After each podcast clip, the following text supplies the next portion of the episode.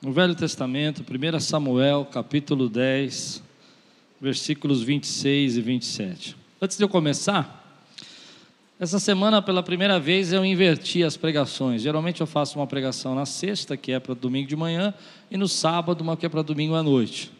E essa semana vim assim, dessa mesma forma. Quando cheguei de manhã, Deus tocou meu coração que eu tinha que empregar da sexta no domingo à noite e do sábado no domingo de manhã. Então, se você não ouviu, de manhã eu falei sobre palavras internas, aquele tagarela que você tem dentro de você que não para de falar com você, pensamentos ruins, pensamentos tóxicos.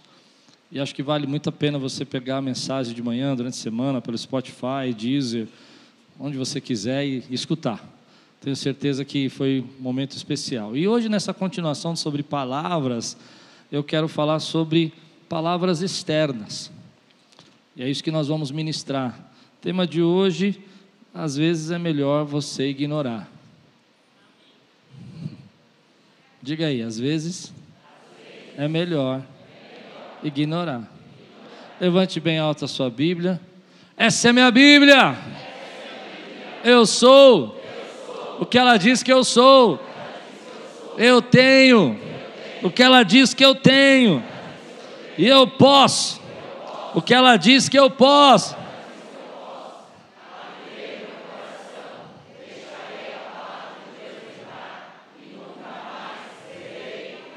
Amém, amém. Vocês viram a nova determinação que agora em lugares fechados nós temos que usar máscara aqueles irmãos que puderem nos ajudar e começar a trazer. Eu sei que é chato, eu sei que você não gosta, eu também detesto, mas é importante a gente usar máscara agora nesse tempo. Aumentou muitos casos, muita gente aí enferma, com gripes e tudo mais. E a gente sabe que o primeiro lugar que as pessoas param de vir é na igreja. É, o primeiro lugar que as pessoas deixam de vir é a igreja, porque a igreja tem muita contaminação. Tem mesmo, o Espírito Santo nos contamina com a presença dEle, com a graça dEle, com o poder dEle, com a unção dEle. Quem está aqui pronto para ser contagiado pela glória do Senhor, pela graça de Deus? A gente é um povo contagiado pelo Espírito Santo. Amém? 1 Samuel capítulo 10, versículo 26 e 27 diz assim: Eu já fiz essa minha Bíblia? Já? Tá bom. É assim. Quando Saul voltou para sua casa em Gibeá, Deus tocou o coração de um grupo de homens valentes que foram com Saul. Havia, porém, alguns vadios que exclamavam: Como este homem pode salvar-nos? E desprezaram Saul, e não lhe trouxeram presente algum. Porém, Saul não lhe deu ouvidos. Vamos orar? Senhor, fala conosco nessa noite. Traz a tua palavra ao nosso coração e que venha agora o teu espírito edificar, abençoar, guardar, proteger as nossas vidas, Senhor, em tudo. Para que nós possamos hoje sermos, Senhor, fortalecidos no espírito, para que o nosso corpo e a nossa mente, Senhor, possa viver plenamente a tua vontade. Tranquiliza essa nossa mente agitada, para a nossa mente tão acelerada, com esses pensamentos tão repetitivos, que nós possamos ter agora um momento de paz, para sermos direcionados pelo Teu Espírito, em nome de Jesus. Amém. Depois que Saul foi escolhido como rei, e ele é o primeiro rei de Israel, você sabe disso, e a, a, maioria do povo que estava com ele, a maioria das pessoas que viram que agora Israel tinha um rei, ficaram felizes, ficaram contentes, animados. Mas quando Saul voltou para a casa dele, voltou para a tribo dele, algumas pessoas começaram a falar dele com desprezo e tratá-lo de uma forma agressiva, ignorante, de uma forma a dizer: quem, quem é você para ser o nosso rei? O que, que você está pensando? O que, que você pode nos ajudar? Quem que é que escolheu você? E é interessante esse texto porque às vezes a gente passa por processos assim, onde que nós ouvimos palavras que nos ofendem, nos machucam. E muitas dessas pessoas estavam dizendo para Saul que ele não tinha o que era preciso para ser rei de Israel. Mas é interessante que o texto vai dizer para nós que Saul recusou-se a dar ouvido para eles, recusou a perceber o que eles estavam dizendo, a prestar atenção, ele preferiu ignorá-los e não valorizou as palavras daquelas pessoas, embora ele talvez não tivesse todo o talento e talvez ele não tivesse toda a, a capacidade que era necessária. Embora ele não tivesse talvez pronto, ele preferiu ignorá-los. E esse é o tema de hoje. Às vezes é melhor ignorar. E a razão de eu pregar essa mensagem hoje é que eu creio que nós estamos num tempo aqui na nossa igreja onde Deus quer nos amadurecer. E para a gente amadurecer, a gente precisa amadurecer os nossos ouvidos. Muita coisa que a gente está passando hoje, como eu preguei de manhã, são as nossas palavras internas e as palavras externas. E se você fizer uma pesquisa por aí, você vai perceber que a maioria das pessoas que estão chateadas, decepcionadas, tristes, passando um problema às vezes até grave, mas mais externo do que realmente real o problema, é porque estão ouvindo demais. Estão ouvindo críticas, palavras. Procura com as pessoas que saíram da igreja e você vai perceber que a maioria delas vão dizer que saíram da igreja não porque elas não sentiam a presença de Deus, ou porque a palavra não falava no coração delas, ou porque elas não eram tocadas no louvor. Elas saíram da igreja porque alguém disse alguma coisa para elas porque alguém falou alguma coisa para elas, alguém, alguém foi, em algum momento foi ignorante com elas, ou disse algumas coisas que elas não precisavam ouvir. E essas palavras têm machucado muita gente. E é uma questão de amadurecimento saber lidar com isso. É uma questão de amadurecimento, você poder, para crescer, você precisa aprender a lidar com essas palavras. Então a primeira razão é que a gente precisa amadurecer os nossos ouvidos se nós quisermos viver o que Deus tem para nós. A segunda razão é porque ah, eu não posso proteger você de palavras que você vai ouvir na sua caminhada. Você vai escutar gente que vai falar de você, que vai criticar você, que vai dizer mal do seu trabalho, do seu ministério, da sua vida. Às vezes até pessoas da sua casa já falaram mal de você. Seus parentes você já pegou falando mal de você um dia ou outro. Não é verdade? Alguém da sua família que um dia você nem esperava falou mal de você.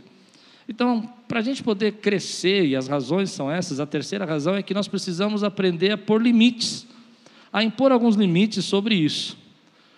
Porque é interessante que Saul vai voltar para a casa dele, e a tribo dele, o grupo da família, o grupo da, da, mais próximo dele, não se alegra com ele ser o rei. Ao contrário, começam a criticá-lo e desprezá-lo. E não é assim com a gente? Às vezes, com as pessoas que a gente mais espera que vão nos elogiar, são as que mais nos criticam.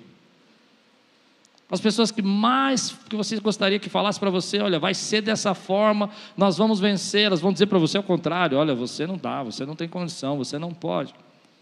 E eu percebo, talvez eu perceba mais espiritualmente falando do que fisicamente, que o inimigo usa muito isso para destruir talentos e paixões e promessas e sonhos.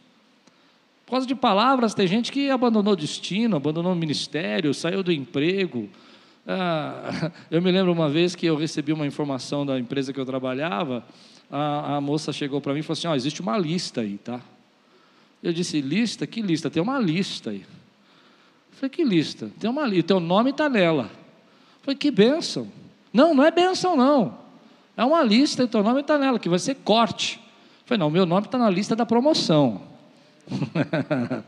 e foi promovido mesmo, mas o corte teve.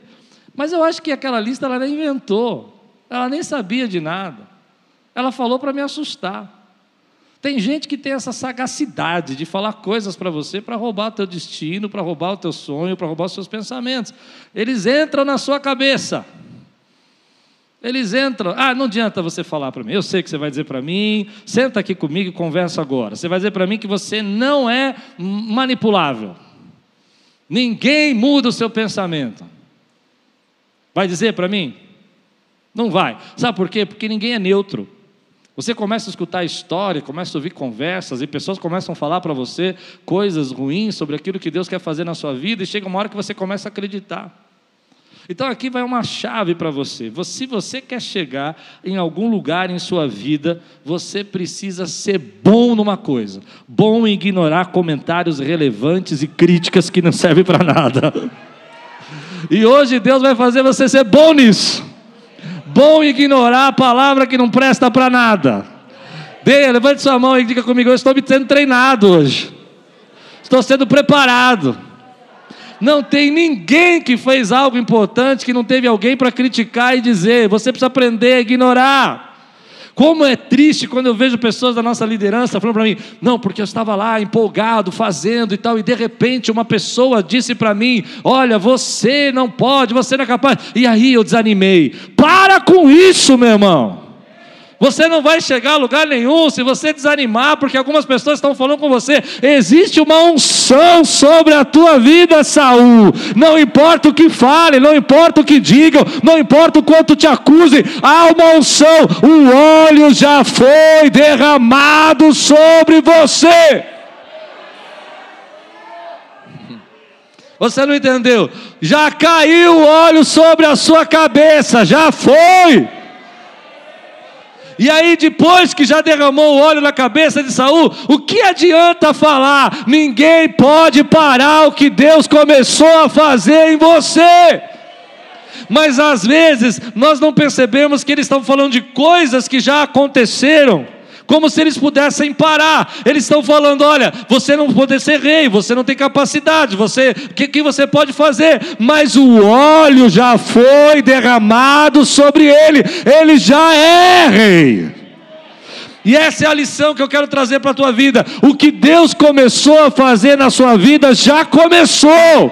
Não adianta dizer, não adianta parar. Você precisa ser bom, aprender a ignorar. Se você quiser fazer algo grande na sua vida, você precisa fazer a primeira coisa e dizer: Eu aprendi que não vou parar aquilo que Deus ungiu e me colocou nessa posição. Foi Ele quem me escolheu, foi Ele quem me chamou, foi Ele quem me deu autoridade, foi Ele que me levantou.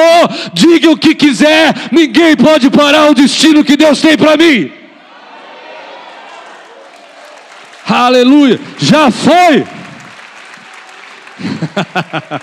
Eu gostaria que você tivesse coragem de levantar sua mão e dizer assim: já foi. O óleo já foi derramado. Mas fala a verdade.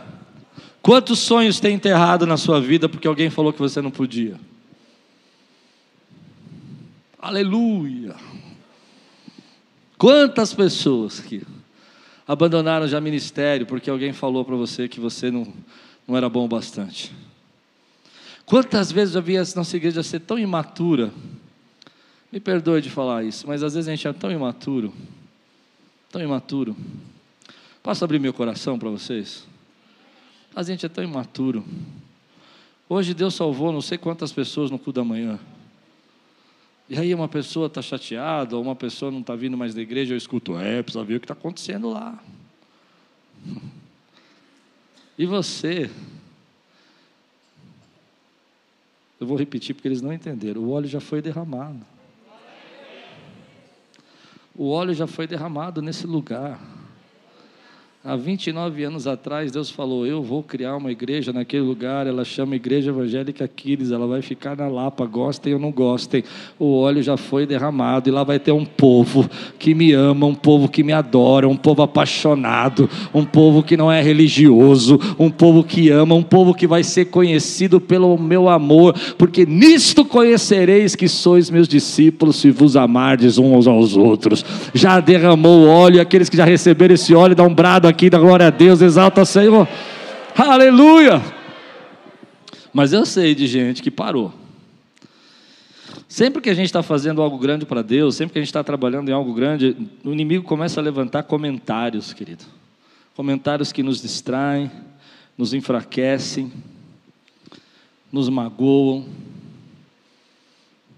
E às vezes a gente fica chateado com quem não é importante para nós. Eu vou explicar melhor. Tem gente que fala da gente que não faz diferença nenhuma. Não te ajudou. Não contribuiu. Eu sei, eu sei, eu sei. Eu estou pegando pesado. Mas você estava lá fazendo as coisas, nunca foi te levantar um café. Sim ou não? Você estava passando necessidade, nunca te levou uma cesta. E agora você trocou de carro, ele fala: Nossa, trocou de carro. Não é assim? Geralmente, o texto fala uma palavra, eu não gosto muito dessa palavra, eu sei que você também não gosta, eu sei que você vai torcer o nariz para mim. havia alguns vadios. Você viu o texto falando? Ninguém gosta dessa palavra, né? Dá um mal-estar essa palavra. Eu acho uma palavra difícil. Diz o texto: Voltou para casa de Beá, Deus tocou o coração de um grupo de homens valentes que foram com Saul, havia, porém, alguns vadios que exclamavam. O texto seria melhor traduzido se a gente usasse a palavra desocupados. Gente que não tem o que fazer. Entende? Por isso que a gente não gosta dessa palavra, porque o vadio mudou para nós aqui no português, né? Tem outros sentidos, outras ideias, mas o texto é gente desocupada, gente que não tem nada que fazer. Eu achei fantástico isso, porque quando eu comecei a pesquisar a palavra, veio na minha cabeça, não é assim mesmo? Geralmente quem fala da gente é gente que não tem nada para fazer, porque quem está lutando, quem está crescendo, não tem tempo para falar dos outros. Quem está fazendo coisas boas não tem tempo para ficar reclamando de ninguém. Quem está semeando e colhendo não vai ficar olhando para o outro se o outro trocou de carro, se o outro trocou de carro. Aí vai dizer, aleluia, eu tenho mais que viver na minha vida, o óleo já foi derramado em mim. Mas o texto vai dizer que tem um grupo de gente desocupada. Eu, eu fico impressionado. Eu, eu sei que eu estou sendo muito aberto com vocês. Eu sei que eu estou exagerando, mas eu vou falar. Eu fico impressionado com gente que fica discutindo na internet. Eu falo, como esse camarada tem tempo? E é assim, às vezes eu entro, sabe, não para discutir nada, para olhar a quantidade de pergunta e resposta que teve. E eu vejo assim que são 300 textos. Eu falo, o camarada está muito desocupado. Mas muito mesmo. Ele não está ele tá sem preocupação nenhuma na vida. Ele só tem que ficar respondendo e ficar respondendo o texto. Ele não assistiu nada, ele não viu nada, ele não, mas ele quer brigar. Gente desocupada já tinha na época de Saul.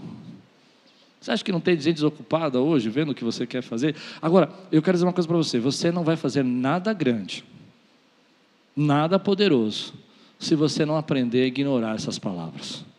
Tua vida não vai sair do lugar, escuta o que eu estou dizendo, se você ficar ouvindo o que as pessoas estão falando para você o tempo todo, comentando, reclamando, criticando você. Então, vamos aprender a amadurecer? A primeira coisa é que você precisa aprender a impor limites na sua vida. Você precisa saber o que você deve ouvir ou não deve ouvir. Outro dia eu conversava com um amigo, e eu falei: Ah, eu estava com outro amigo, e ele disse uma coisa para mim, reclamou de um negócio lá.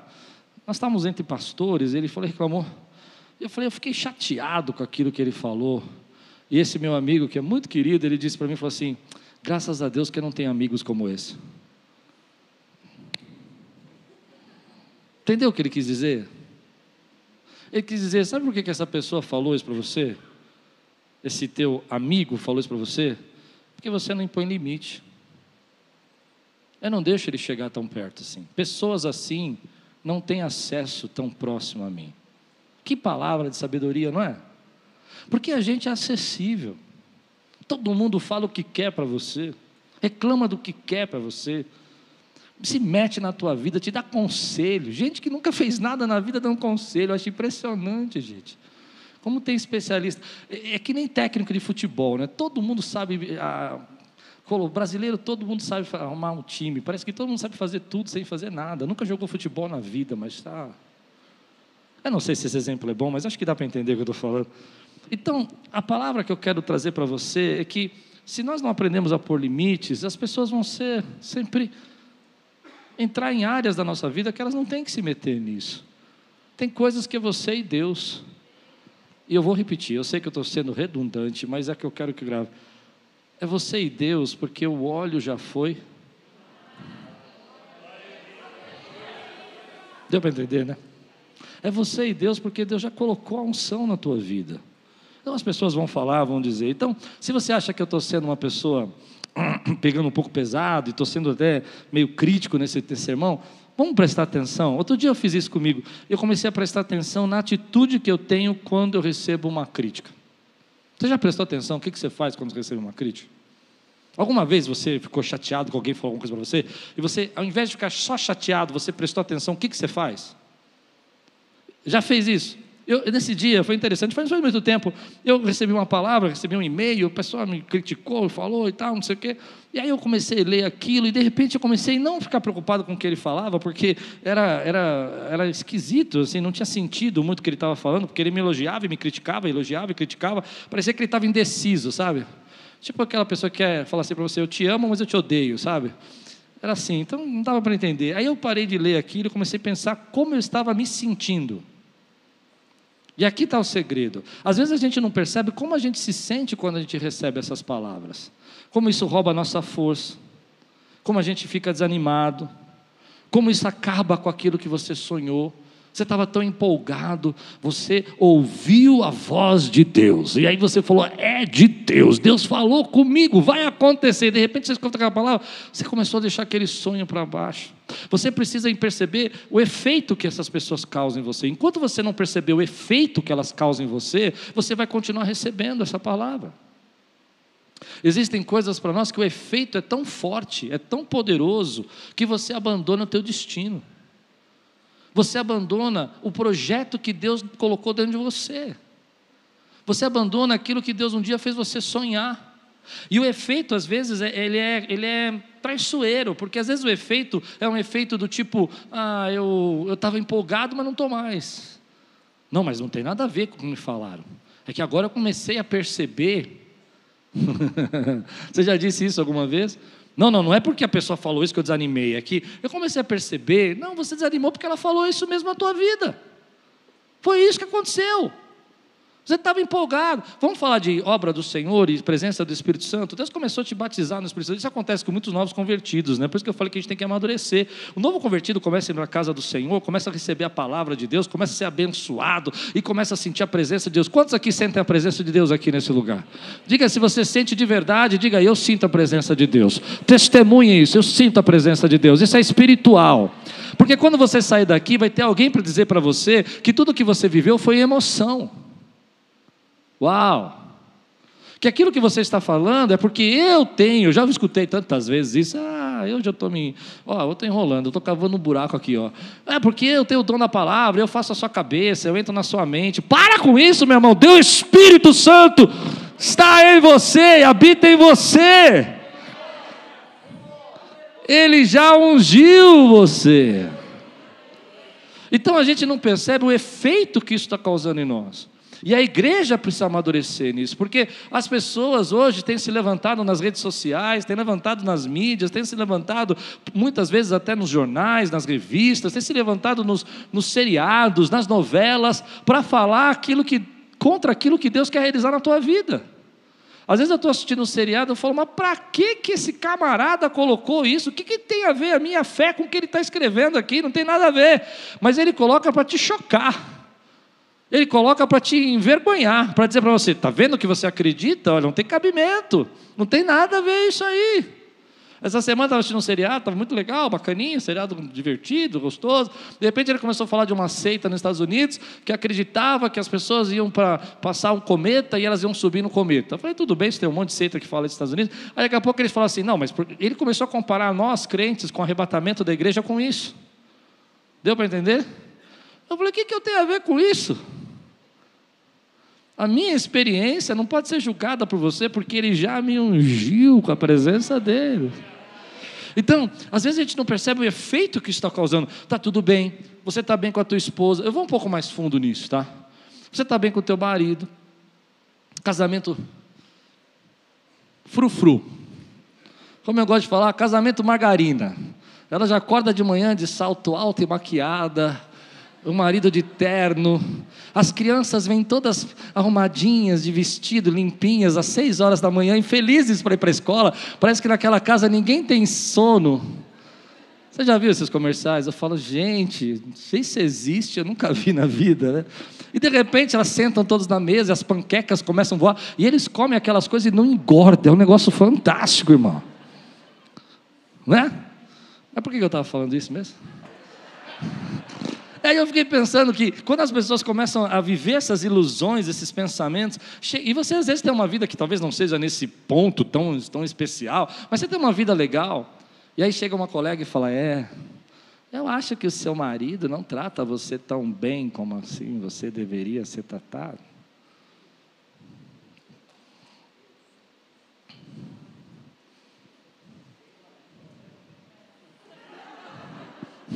Eu gostei de quem falou queima a língua dela, foi muito bom. Muito bom. E aí você começa a perceber que o arroz não é tão gostoso e que nós não somos neutros, queridos. E se você não perceber o efeito que as palavras têm feito na tua vida, você não vai sair do lugar. Tem muita gente que não consegue terminar nada que começou, porque está debaixo de efeitos de palavra. Pessoas vão criticar o seu relacionamento, pessoas vão criticar o seu trabalho, pessoas vão criticar o seu estilo de vida, como você escolheu viver para o Senhor, mas não deixe essas pessoas pararem você. Eu quero explorar isso. Quem quer mais fundo comigo aqui, diga amém. Às vezes a gente não tem autocontrole. E o que Saul vai apresentar aqui para nós é um autocontrole. Olha que interessante, guarde essa palavra, porque eu vou mostrar para você que isso não durou muito na vida dele, mas ele tem um autocontrole. Eles estão dizendo, eles estão falando, e ele demonstrou maturidade. O texto vai dizer para nós aqui no final do texto, vai dizer, porém Saul não deu ouvidos. Ele sabia o que estavam falando, eles sabiam o que estava acontecendo, mas ele controlou. Ele disse: Eu não vou ficar acessível, eu não vou ficar aberto para tudo isso, eu não vou ficar ouvindo tudo isso. Já recebi de Deus. E é interessante que o texto vai dizer, e eu vou explicar isso para vocês, porque ah, tem algumas coisas que são culturais. O texto vai dizer para nós que ele recebeu presentes, ele tinha que receber presentes, ele não recebeu os presentes. Esses presentes seriam o tributo do rei seria a honra do rei. Ou seja, alguém que fosse ordenado como autoridade de uma nação deveria receber presentes de algumas tribos, de algumas pessoas, como sinal da autoridade e reconhecimento da autoridade. Então agora você imagina que Saul é rei, que ele foi ungido como rei, a nação queria um rei, havia pedido para Deus um rei, mas aquele povo, todo mundo trouxe presentes, todo mundo reconheceu, todo mundo ah, estava dando ali o seu tributo dando ali a sua oferta de amor, dizendo: é isso mesmo, você vai ser o nosso rei. Mas aquele povo começou a criticá-lo e não trouxe os presentes.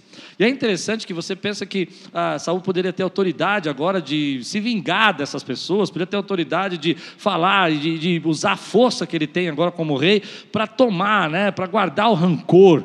Mas simplesmente ele preferiu ignorar. Ele falou: tudo bem, vocês não querem me dar presente, não importa, porque eu já fui ungido.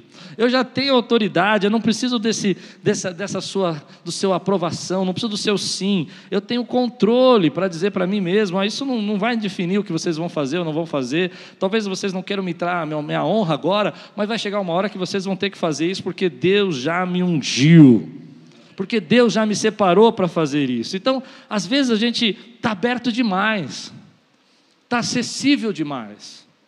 Todo mundo chega para você e fala o que quer. Você precisa pôr limites. Você precisa dizer assim, sabe, sem brigar, sem ficar nervoso, sem ficar mal criado, sem ficar fazer escândalos. Estou disposto a ouvir. Eu conheço uma pessoa muito interessante. Quando você está conversando com ela e ela está falando um assunto que ela não gosta, ela é muito legal. Ela não fala nada, ela não fica brava, fala assim: é, eu preciso me retirar agora. Quando ela faz isso aí, o assunto não estava pegando bem. Ela, ela desenvolveu uma técnica de não ser acessível. E eu acho que nós somos uma geração que nós somos muito acessíveis. Todo mundo escreve WhatsApp para você, todo mundo se mete na sua vida do Instagram, todo mundo critica a tua foto. Eu não sei se eu estou pregando para alguém aqui, querido. E as pessoas começam a ficar doentes com isso. Então, o texto vai dizer para nós que Saul teve esse autocontrole, dizer, olha, eu não vou, não vou entrar nisso. Mas olha que interessante, vamos, vamos adiantar um pouco essa pregação versículo, capítulo, 1 Samuel, capítulo 18, versículos 6 a 9.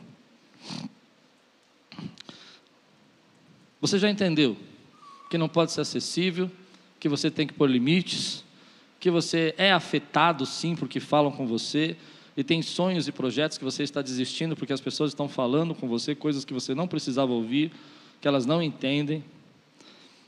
E você percebeu que Saul tentou e preferiu ignorá-los.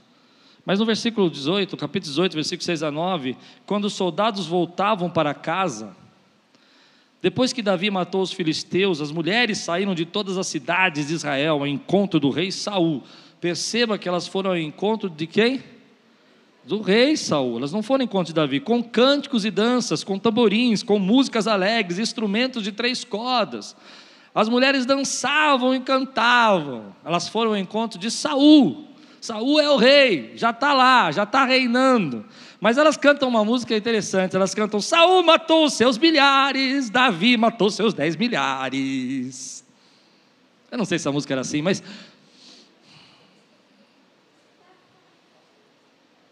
Já entendeu ou não? De vez Saul fala assim: tudo bem, Davi pode matar os dez milhares, ele trabalha para mim mesmo, ele tem que fazer o que eu mando. Às vezes ele fala, eu sou o rei, o que, que importa se ele matou mil ou dez mil? Quem aqui, elas foram ao encontro do rei. Mas olha como as palavras têm poder, né? Elas, ele, ele, vai ouvir esse cântico, e lembra que esse homem foi o homem que escutou as críticas no começo e ignorou. Mas agora chegou num ponto da vida dele que, como eu preguei de manhã, aquelas vozes internas devem ter começado a falar com ele: Epa, olha o que estão falando aí, estou gostando mais de Davi do que você, rei.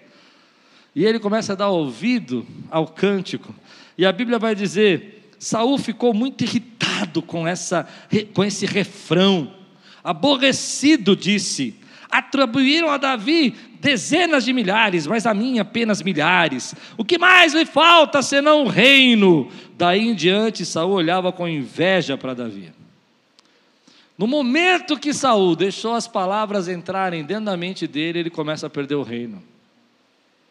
Não, você não entendeu. No momento que ele recebeu, se ele tivesse escutado e feito como na primeira vez, ignorado, porque ele era o rei, ele tinha unção, tinha passado. Mas ele recebeu as palavras. E no momento que ele recebeu as palavras, ele começou a perder o reino.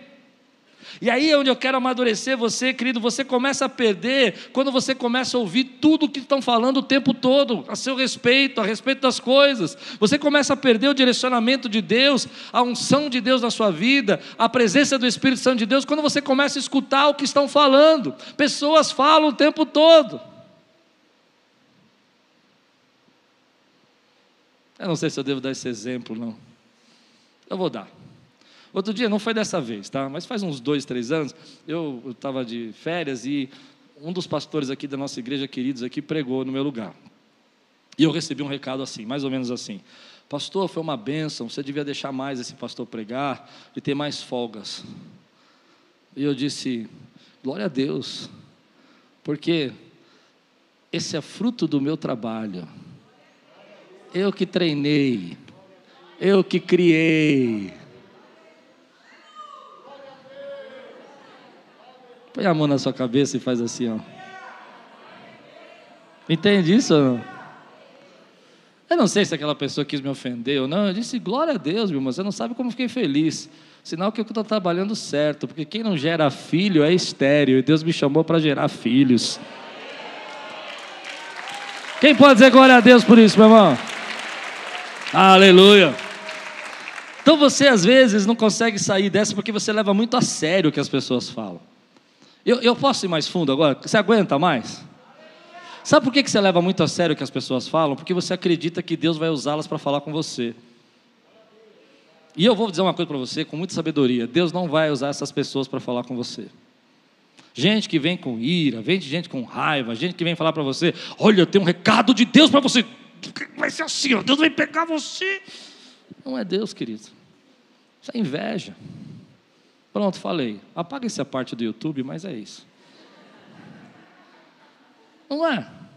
E a gente fica achando, será que não está trazendo uma. Por isso que eu falei que a gente tem que analisar como a gente se sente quando recebe. Porque a gente porque a gente sabe que a gente não é perfeito. Se você tem um pouco de humildade, você sabe que você tem defeitos na sua vida. Então a pessoa começa a pegar nos defeitos que ela vê em você. É, você, eu vou falar para você, você é muito orgulhoso. Dá para ver que você penteia o seu cabelo porque você é orgulhoso. É. E aí você fala, Deus está falando comigo. Não, Deus não está falando nada, é a carne mesmo dela que está falando com você.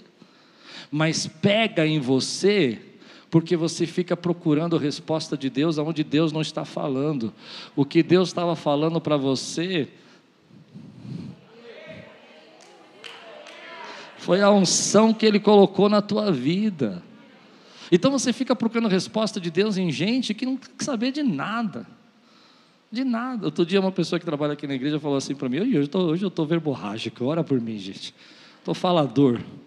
falou assim: não, porque eu estava conversando com uma outra pessoa que trabalha aqui, né? Essa pessoa trabalha aqui, e, disse, e a pessoa falou para mim: nossa, mas você não tem um trabalho? E ela disse: não, eu tenho um trabalho, eu trabalho na igreja. Não, mas você não tem um trabalho de verdade? Ela falou: não, eu tenho um trabalho de verdade, eu trabalho na igreja. Não, mas eu vou te ajudar a arrumar um trabalho de verdade. Eu falei: não, você não está entendendo, eu tenho um trabalho de verdade. E ela veio contar isso para mim e falou assim: Pastor, você acredita que a pessoa falou isso para mim, que eu não tinha um trabalho de verdade, trabalhava na igreja? Eu falei: Eu vou te dizer, você quer saber porque ela disse isso para você? Ela falou: Quero, pastor, porque ela quer o seu lugar. O dia que você sair da igreja, ela vai mandar o currículo para mim. Você quer que eu pergunte se ela quer trabalhar comigo? Falei, não, pastor, não pergunto. Vou perguntar. Irmão, tem uma vaga aqui. Tá. Não, pastor, eu estou pensando em mandar o currículo. Eu falei, tá vendo? Você está procurando resposta de Deus aonde Deus não está falando. E é por isso que afeta tanto a gente. Então a pessoa fala e você fica falando: será que é Deus me avisando? Será que o problema vai vir? Será que a casa vai cair agora? Será que é um alerta do Espírito? Não é nada disso. O que Deus está falando, está falando nesse altar para você. Ele já te ungiu, já colocou óleo na tua cabeça. Não pare de fazer o que Deus começou a fazer na tua vida. Nós precisamos amadurecer. Eu estou cansado, eu estou triste de ver gente perder propósito e unção de Deus, unção de rei que Deus colocou na sua cabeça, porque você fica ouvindo conversa de amigo que nem gosta de você, de gente que não se importa com você, de gente que não quer nada com você, apenas quer o teu lugar, quer ver você regredir. E Deus está dizendo: pare de escutar essas pessoas, escute o que eu tenho falado. Eu já derramei unção sobre você.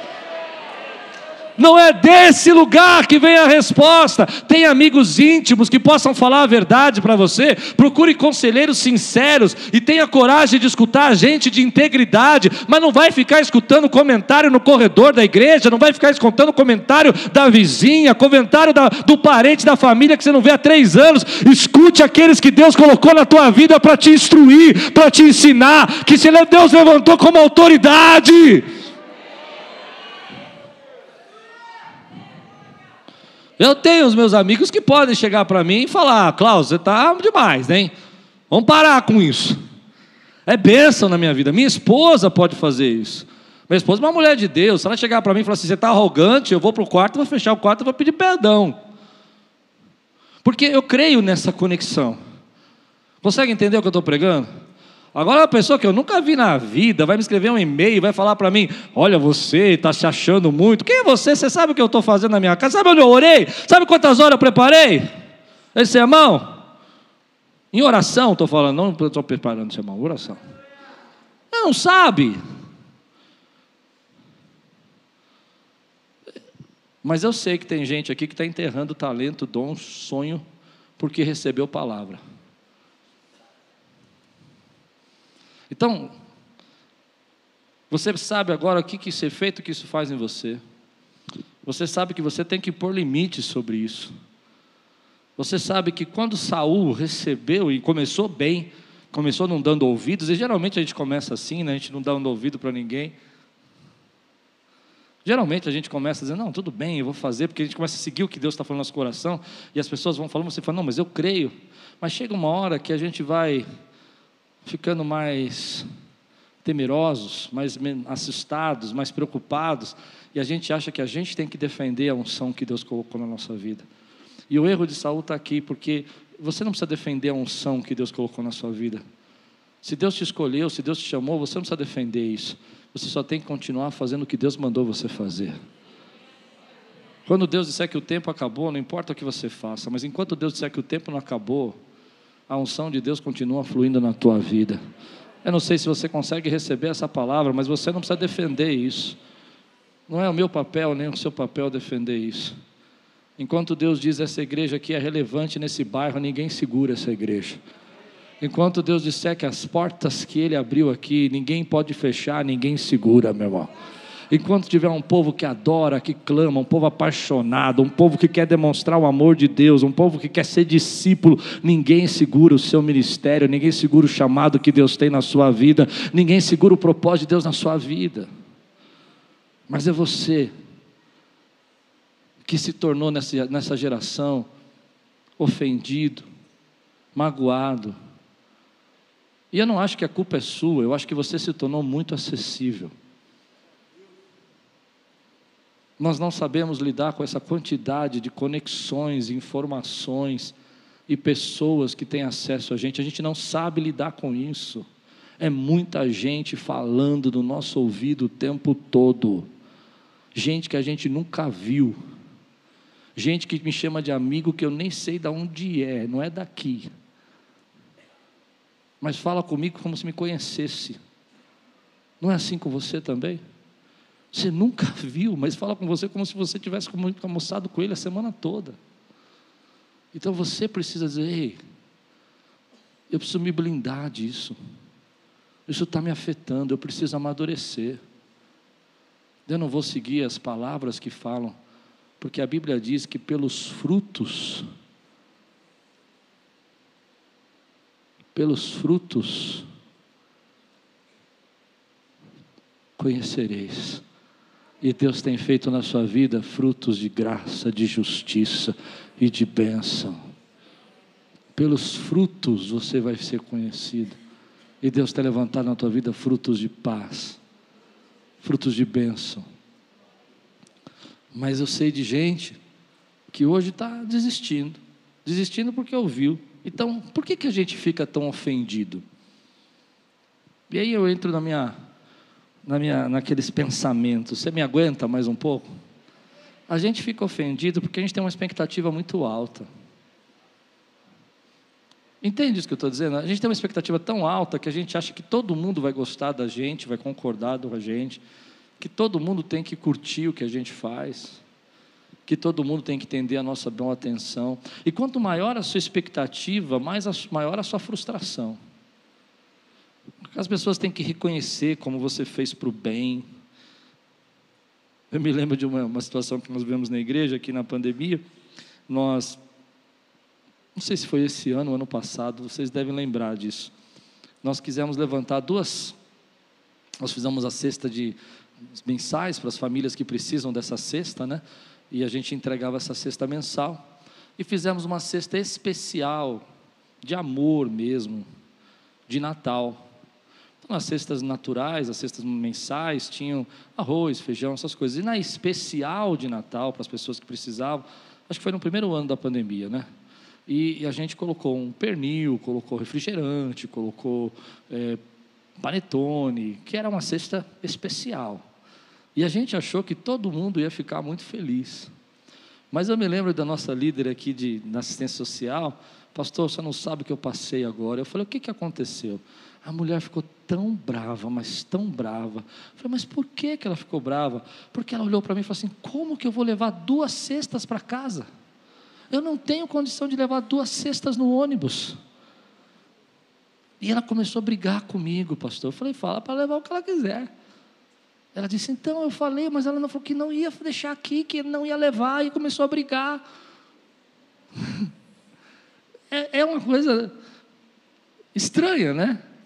Mas eu, eu, eu acho que se a gente deixar essas pessoas ofender e magoar, se a gente tiver uma expectativa muito alta, achar que todo mundo que a gente está ajudando vai agradecer, se você ajudar alguém, esperar que ela vai ser grato, eita, eu estou pregando bem hoje, hein? Fala a verdade.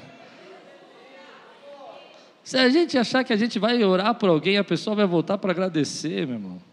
Você não vai fazer nada na tua vida a tua expectativa está muito alta, pessoas são pessoas, pessoas não são anjos.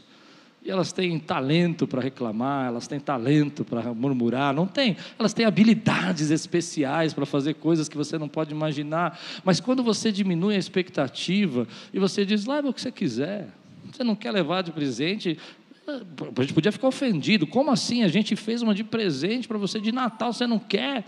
O problema é seu.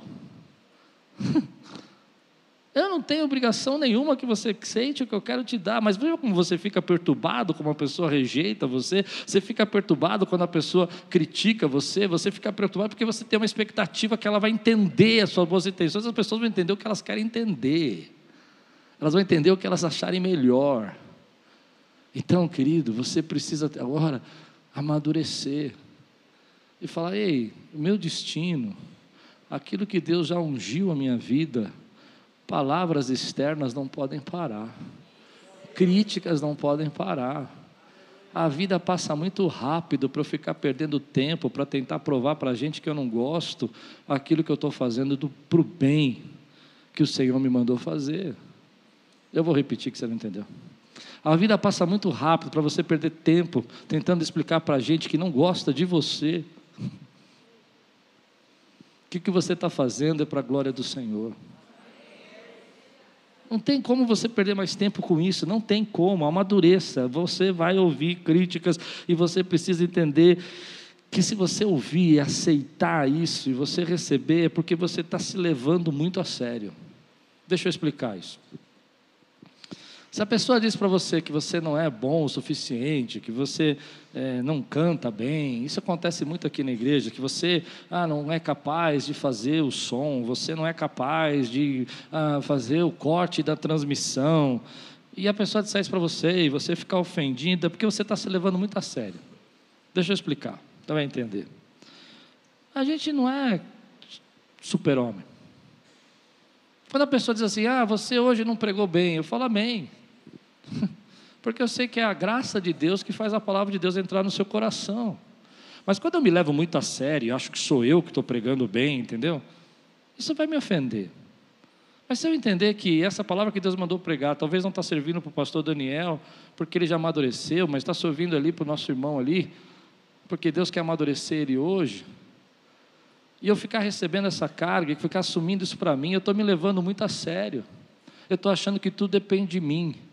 Eu estou achando que tudo depende da minha força, da minha habilidade, que tudo depende do meu talento, tudo depende da minha capacidade, da minha oratória. Então eu vou começar a pensar como Saul, que sou eu que defendo o reino, sou eu que cuido desse, sou eu que tenho que ser honrado nesse reino, sou eu que tenho que ser aplaudido. O reino é de Deus. Ele colocou a unção sobre sua vida. Então quando as pessoas falam para você e dizem assim: "Olha, hoje não ficou bom", amém.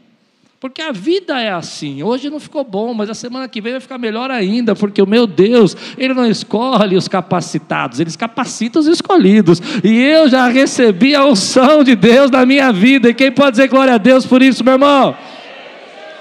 Então você se leva muito a sério. As pessoas dizem para você: ah, você não é capaz. Amém, mas eu estou aqui. você não entendeu, né? Ah, você não vai conseguir fazer. Glória a Deus, tudo bem, mas eu continuo aqui.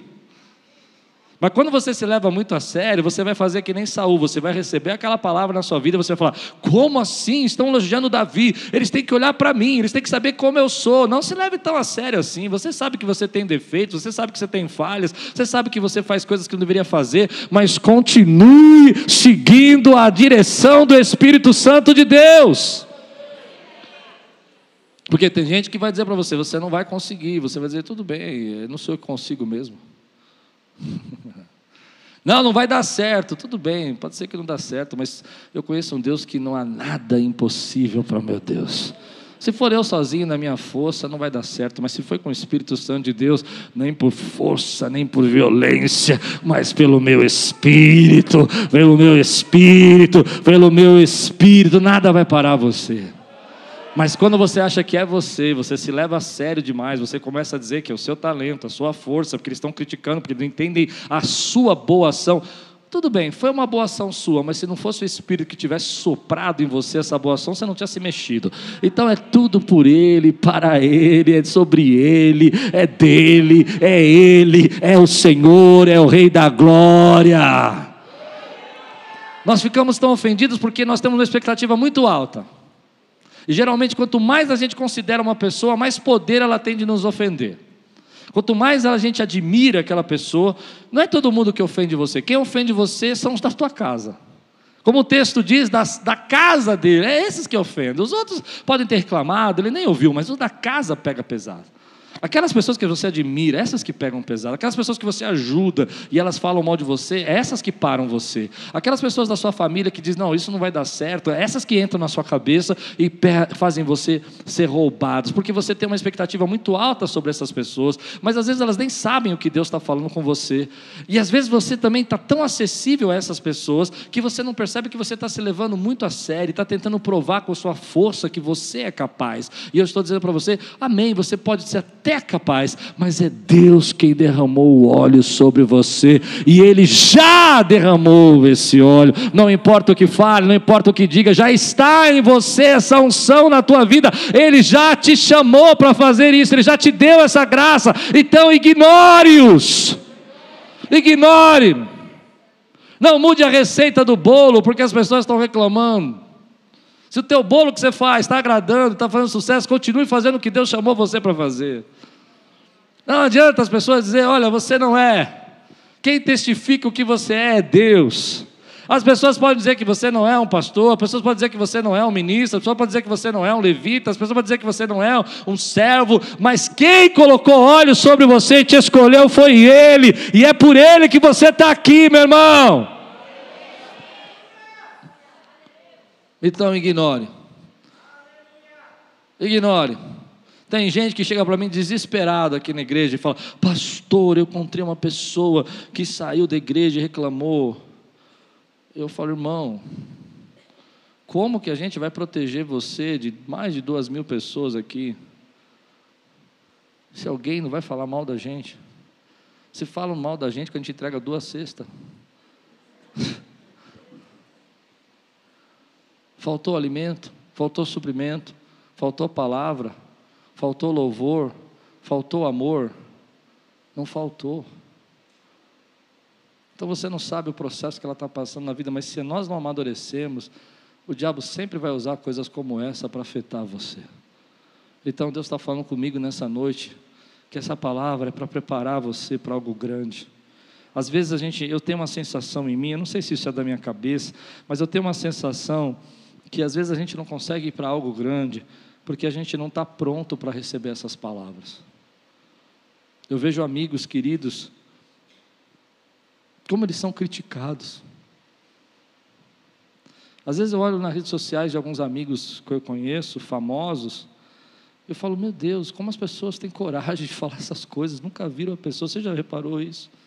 Ofendendo a moral, ofendendo o caráter. E eu falo, como é que esse cara aguenta? Porque ele amadureceu. Ele cresceu. No seu trabalho você vai chegar amanhã e vão falar um monte de coisa para você. Ignore. Continue fazendo o que Deus chamou você para fazer. Eu quero tirar três lições disso. Posso para terminar? A primeira, por que, que as pessoas falam assim? Por que, que elas falaram assim de Saul? Porque eles estavam olhando para a origem dele e Deus estava olhando para o futuro dele. Vou explicar. A maioria dos comentaristas acreditam que aqueles homens desocupados da tribo de, de, de Saul eram homens que conheciam a simplicidade de Saul. Saul não era uma pessoa é, culta, uma pessoa eloquente, ele era um agricultor de uma tribo de pessoas agricultura, de cultores, ele não tinha nenhum status, não tinha nada. Então aquelas pessoas olharam e falaram assim: como é que você, vindo da onde você vem, você pode ser rei. Como que você vai ser rei? Como que isso vai acontecer? E eles estavam olhando a origem, estavam olhando da onde ele veio. Mas quando Deus colocou a unção sobre Saul, Deus estava olhando o futuro dele, estava olhando o chamado dele. A maioria das pessoas que criticam você, elas estão olhando para a sua origem, estão olhando onde você saiu, o que você não é capaz de fazer, está olhando o que você já fez no verão passado, que eles sabem, está olhando como é que você era quando você era adolescente, quando você era criança. Elas estão olhando para o seu passado, julgando você e criticando você por aquilo que você fez há dois, cinco, dez anos atrás. Mas Deus não está olhando para o seu passado, Deus está olhando para o seu futuro. Ele está dizendo: Eu escolhi você, e eu sei aonde eu vou levar você. Por isso as pessoas não podem entender algumas coisas. Às vezes eu converso com pessoas que me conheceram na adolescência, eu já disse isso para vocês, quando eu era da igreja da Batista, eu era um garoto terrível, um adolescente. Por isso que eu amo nossas crianças aqui, eu acho todas santas, ninguém chega no meu nível quando eu era criança. Às vezes uma mãe veio aqui desesperada e falou assim: Pastor, esse menino vai derrubar a igreja. Eu falei: Vai ser pastor, minha mãe, fica tranquilo. É como eu, eu derrubava a igreja. E quando as pessoas dessa época me encontram, elas não conseguem entender o que Deus fez da minha vida, porque elas olham para o meu passado. Mas quando Deus já derramou o óleo na minha vida, Deus estava olhando o meu futuro e não o meu passado. Então você precisa entender que algumas pessoas não vão entender o processo de Deus na sua vida. A segunda lição que eu quero tirar nesse texto é, é enxergar que você não precisa e não deve, não pode, não pode, a palavra é essa, não pode sair de cena só porque algumas pessoas na plateia estão olhando mal para você. Vamos repetir isso? Só os que quiserem. Quem não quiser, fique à vontade. Eu não posso sair de cena só porque algumas pessoas da plateia estão olhando mal para mim. Dá para entender isso que eu quero falar? Às vezes a gente sai de cena porque tem alguém olhando feio para você. Eu me lembro de uma vez que eu fui pregar numa igreja. É, tem muitos irmãos que eram dessa igreja. Você vê que interessante, né? Como Deus faz as coisas. Eu fui pegar essa igreja e eu fui convidado por alguns irmãos da igreja. E eu não sabia que os irmãos me convidaram e o pastor não queria que eu pregasse. Olha que loucura. Eu fui convidado, os irmãos da comissão lá de casais me convidaram para pregar, mas o pastor não queria que eu pregasse. Por que ele deixou eu ir? E eu não tinha nada a ver com isso. Eu cheguei na igreja, eu fui pregar no encontro de casais. E, e eu vou ser sincero para vocês, era uma igreja pequena, tudo tranquilo, não tinha nada, estava um ambiente gostoso, foi muito bem recebido. Inclusive, tem líderes lá que me convidaram, que estão aqui na igreja como membro hoje. Eu acho muito engraçado quando eu lembro disso. Mas quando eu cheguei na igreja, o pastor olhou para mim e falou assim: Boa noite. Tipo, sabe aquela cara, aquela encarada que a pessoa dá para você, você, você tipo, opa. Eu entrei, fui muito bem recebido pela comissão. Enquanto eu pregava, o pastor da igreja sentou lá no último banco, assim. É como se a igreja só tivesse esse pedaço aqui. Ele sentou lá no último banco. E eu pregava, ele fazia assim. A minha vontade é parar e falar assim: quer falar? Mas ali ele me ensinou uma das grandes lições da minha vida. Não saia de cena só porque alguém da plateia não está gostando de você.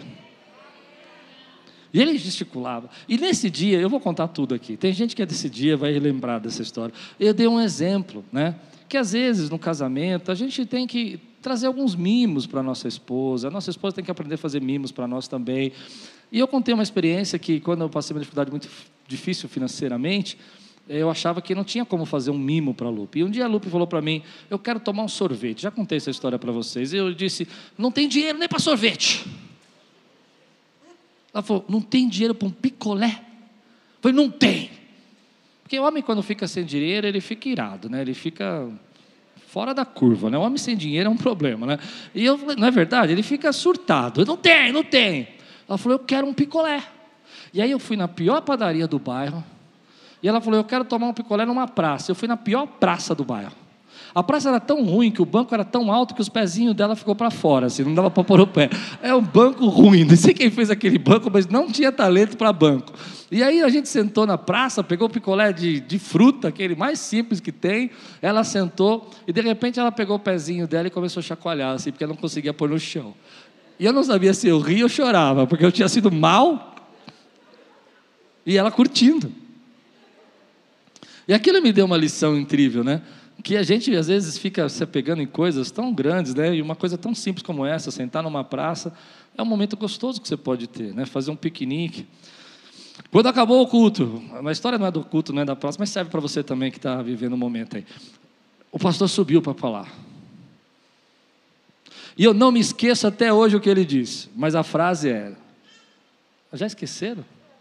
Não saia de cena só porque alguém olhou feio para você na plateia. Vamos repetir?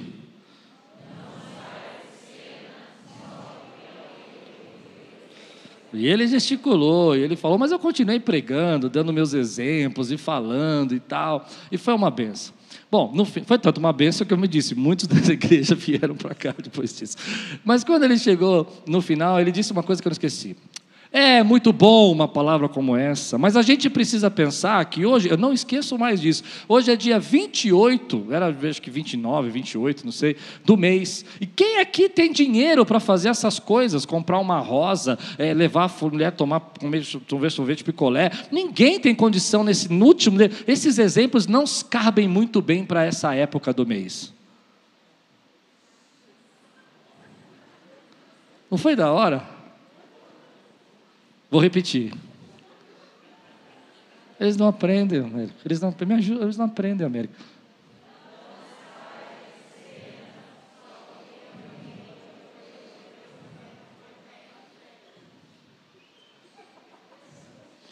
Foi ruim, viu, gente? Mas tá bom, eu vou aceitar. Foi ruim, mas eu vou aceitar. No final, para acabar com chave de ouro, tinha uma mesa de salgadinhos, é, me perdoe se você assiste essa pregação, pastor, eu já te perdoei, viu?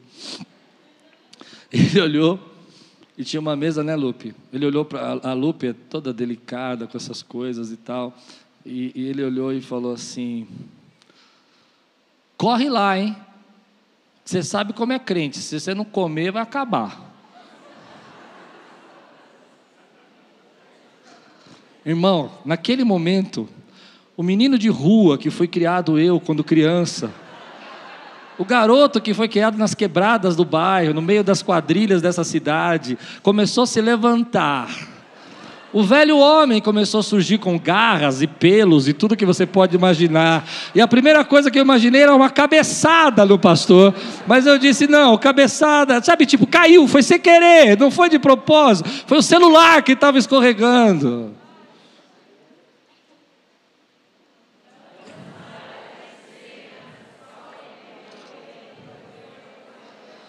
Gente, o dia que vocês conseguirem falar essa frase junto, eu vou embora.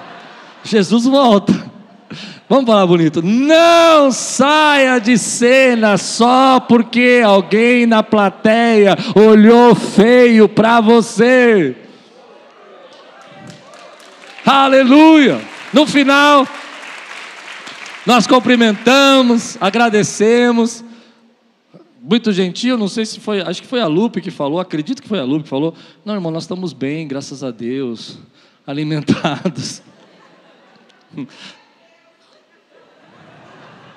Glória a Deus. e aí a gente, claro, saiu, foi jantar fora, foi comer numa padaria, alguma coisa assim, deixou os salgadinhos serem destruídos e a comida ser. Mas abraçamos todo mundo e glorificamos a Deus.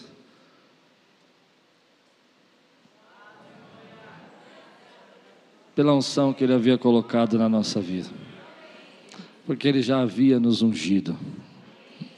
Primeira lição, querida, que você precisa guardar no seu coração é que as pessoas olham para o seu passado e não conseguem enxergar o que Deus fez no seu futuro. É isso que eu acho que aquele pastor fez naquele dia. Segunda lição é que você sai rapidamente de cena abandona sua seu papel, abandona sua sua fala, porque alguém olhou feio para você. Quantas vezes eu já preguei em igrejas que os pastores me convidaram para pregar? Eu, eu acho incrível isso, mas é interessante que às vezes você vai pregar em uma igreja que a igreja não quer que você, que outro pastor pregue no lugar dele. Como vocês fazem aqui às vezes? E aí você sobe para pregar e o pessoal da igreja fecha a cara assim. Eu fui pregar numa igreja de um amigo outro dia. Geralmente ele vem aqui, eu vou lá. E quando eu subia para pregar, tinha umas quatro pessoas assim que acho que não sabiam que era eu. E quando viram eu na igreja, já sentado no primeiro banco, já fizeram assim para mim. E eu subi, eu falei assim para eles: Eu sei, eu sei o que você pensou. Não é o meu pastor. Eu também ficaria triste. Se fosse lá na Quiris, eles estavam pior que vocês. Mas dá uma chance para mim. E uma daquelas pessoas que estava com o braço cruzado fez assim para mim.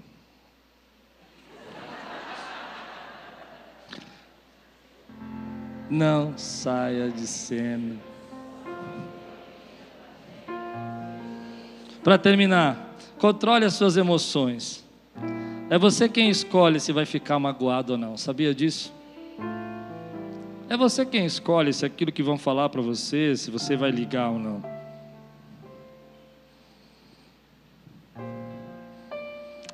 Eu escrevi uma frase aqui que eu vou ler para vocês que eu acho que foi muito sincera. Eu não ligo muito quando as pessoas falam que não gostam de mim, ou escuto que um líder de outra igreja falou mal de mim. Outro dia, pessoas que vieram de outra igreja falaram: ah, porque o fulano falou isso, o pastor da minha igreja falou aquilo.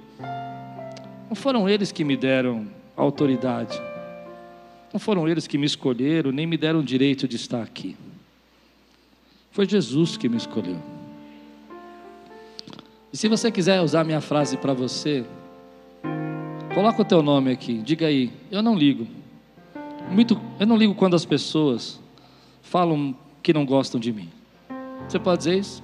Eu não ligo quando as pessoas falam que não gostam de mim. E nem quando escuto um líder falando mal de mim. Pode dizer isso?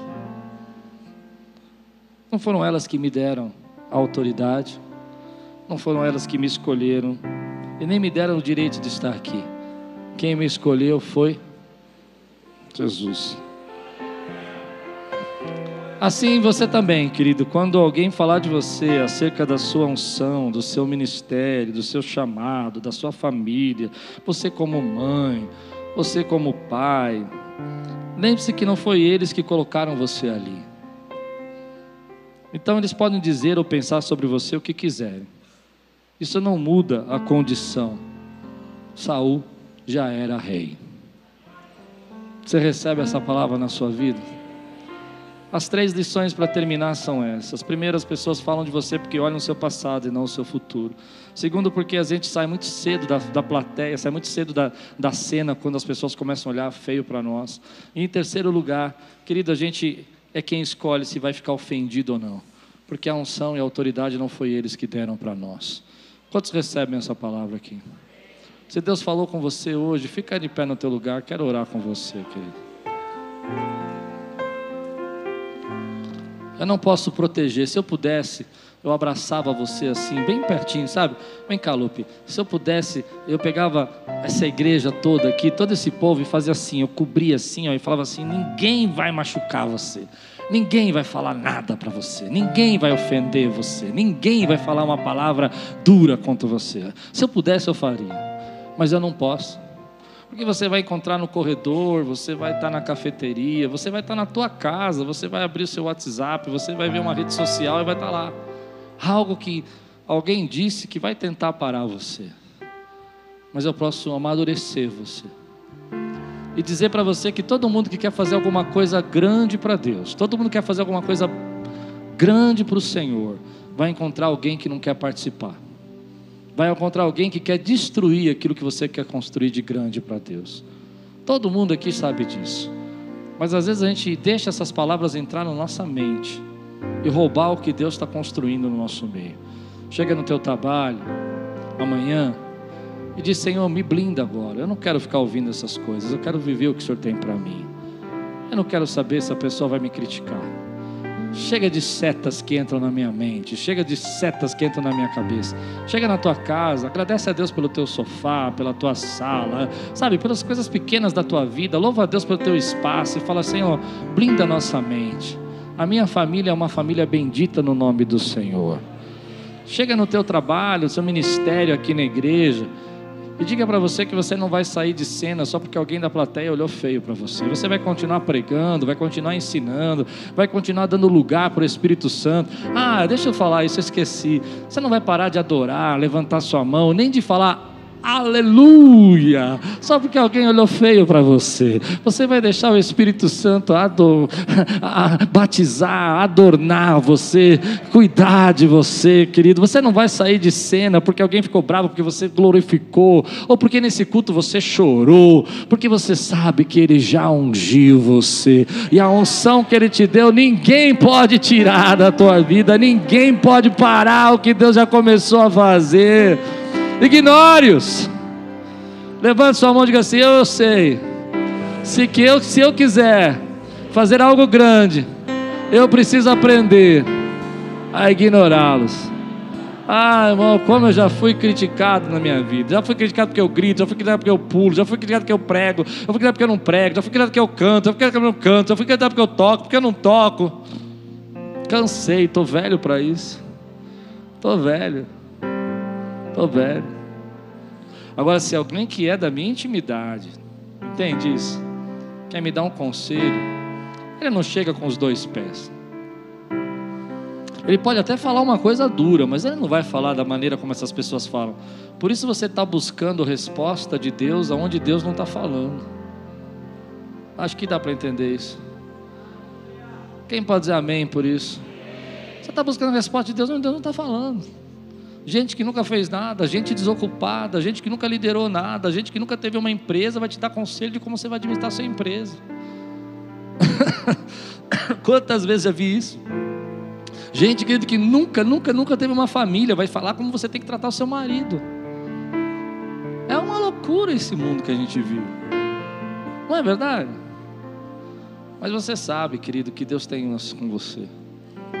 Mas eu fico tão triste. Fico triste mesmo, sabe?